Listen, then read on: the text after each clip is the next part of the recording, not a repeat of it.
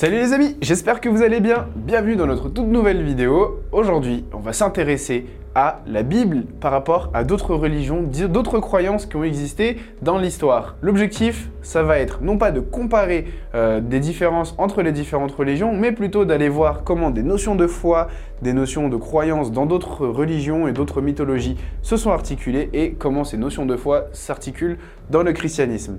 Mais avant ça, n'oubliez pas, comme d'habitude, vous pouvez vous abonner à nos pages Instagram, TikTok ou alors encore YouTube ou alors partager autour de vous mettre des commentaires juste en dessous. Donc aujourd'hui, nous allons nous intéresser à la mythologie nordique. Je suis un grand fan de mythologie en tout genre, que ce soit mythologie grecque, mythologie perse ou même mythologie péruvienne, j'adore ça.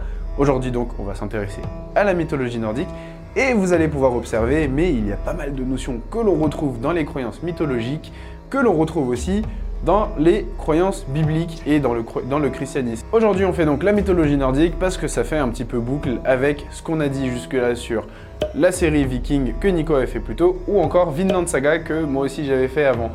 Donc, petit point de définition avant sur la mythologie nordique. La mythologie nordique était très populaire dans l'Europe du Nord à l'époque, pendant une grande période de conquête, comme je l'avais dit pendant la vidéo sur Vinland Saga.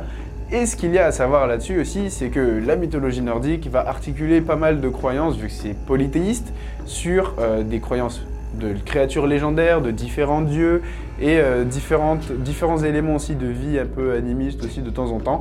Voilà, il y a pas mal d'éléments qu'on retrouve dans la mythologie nordique, mais ce qui va être très important à savoir aussi, c'est que c'est une croyance très imagée, parce qu'elle est très théâtrale et surtout parce que à l'époque justement, la manière dont euh, cette religion s'est répandue, c'était surtout par la voix orale, par le théâtre, la poésie. Voilà, tout était très imagé et euh, très théâtralisé pour que les gens puissent euh, mieux comprendre. Parce que de toute façon, la culture n'était pas très présente à l'époque et donc les gens ne savaient pas forcément lire. Il fallait faire du théâtre pour voir tout ça.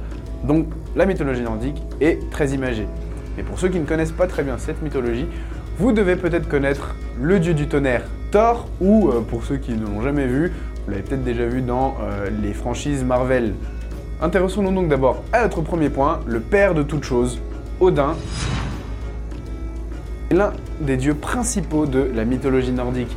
Il est considéré comme le plus sage, le plus puissant de toute cette mythologie, de toute cette croyance. Mais ce qui va nous intéresser, c'est que il y a des éléments particuliers, des caractéristiques concernant ses capacités.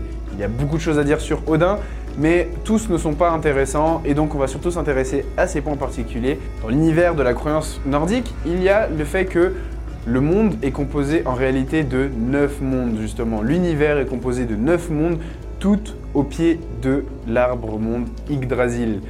depuis son trône royal Asgard, lui, Odin, est connu comme étant euh, celui qui, peut avoir un regard sur les neuf mondes à la fois. Et ça, grâce à ces deux corbeaux, Hugin, la pensée, et Munin, la mémoire. Ces deux corbeaux ont pour rôle de faire le tour des neuf mondes quotidiennement pour aller transmettre à Odin tout ce qu'il se passe dans les neuf mondes.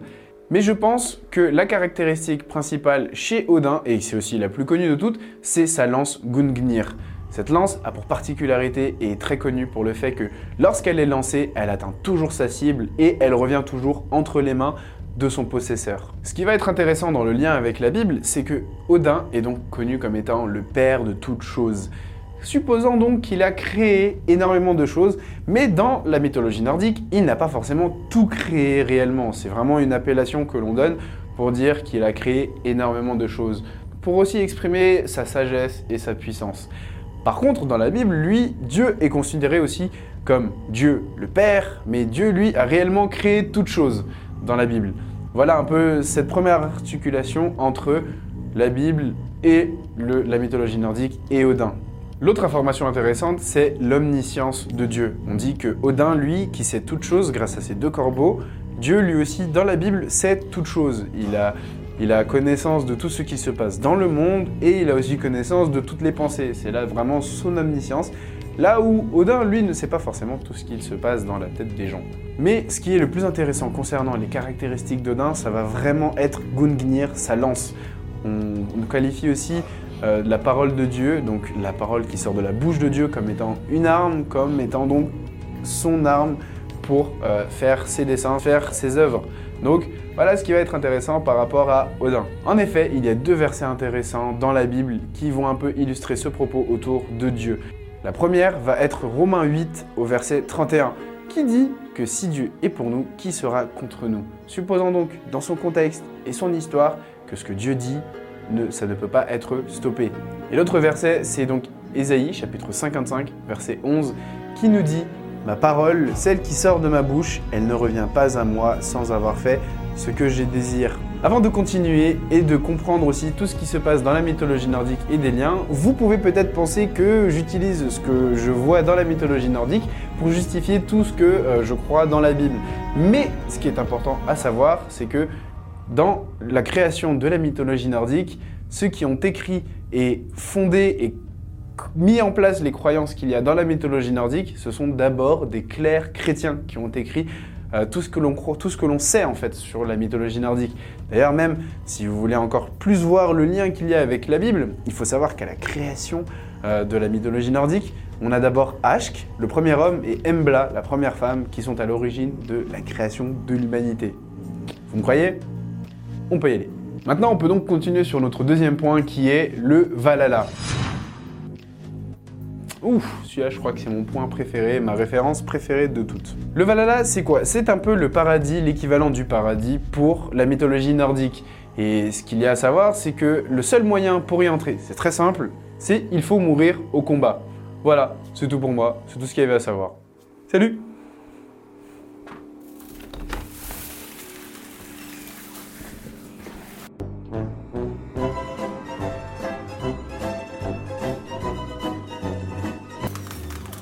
vous êtes encore là Donc, comme vous êtes resté jusque-là, je vous récompense avec un petit verset qu'on retrouve dans la Bible.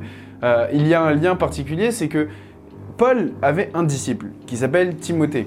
Et lorsqu'il approchait un peu de la mort, ce qu'il a décidé de faire, c'est qu'il a décidé d'écrire deux lettres pour encourager son disciple Timothée. Et dans sa deuxième lettre, au chapitre 4, verset 7, il dit donc J'ai combattu le bon combat de la foi, j'ai achevé la course.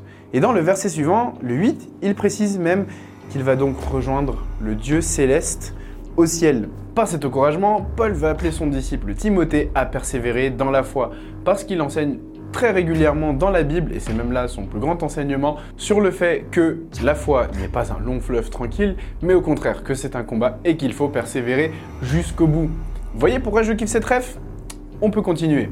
Maintenant qu'on a parlé de ce qui se passe au ciel, on retourne un peu sur la terre ferme, ou plutôt sur la mer, dans la mer, pas ferme du tout. Et là, il y a Nicolas qui kiffe mon jeu de mots parce que on sait tous qu'il adore ça. Parlons du Jormungandr, qui est notre troisième partie.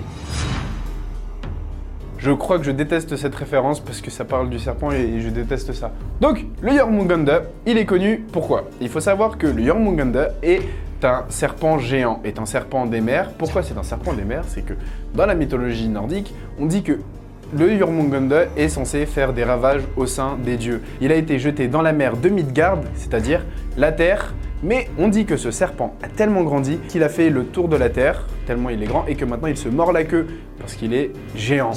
Mais sinon, concernant les caractéristiques autour du Jormungandr, c'est que ce serpent est considéré comme étant un serpent des mers géant ou alors aussi comme étant un dragon des fonds marins.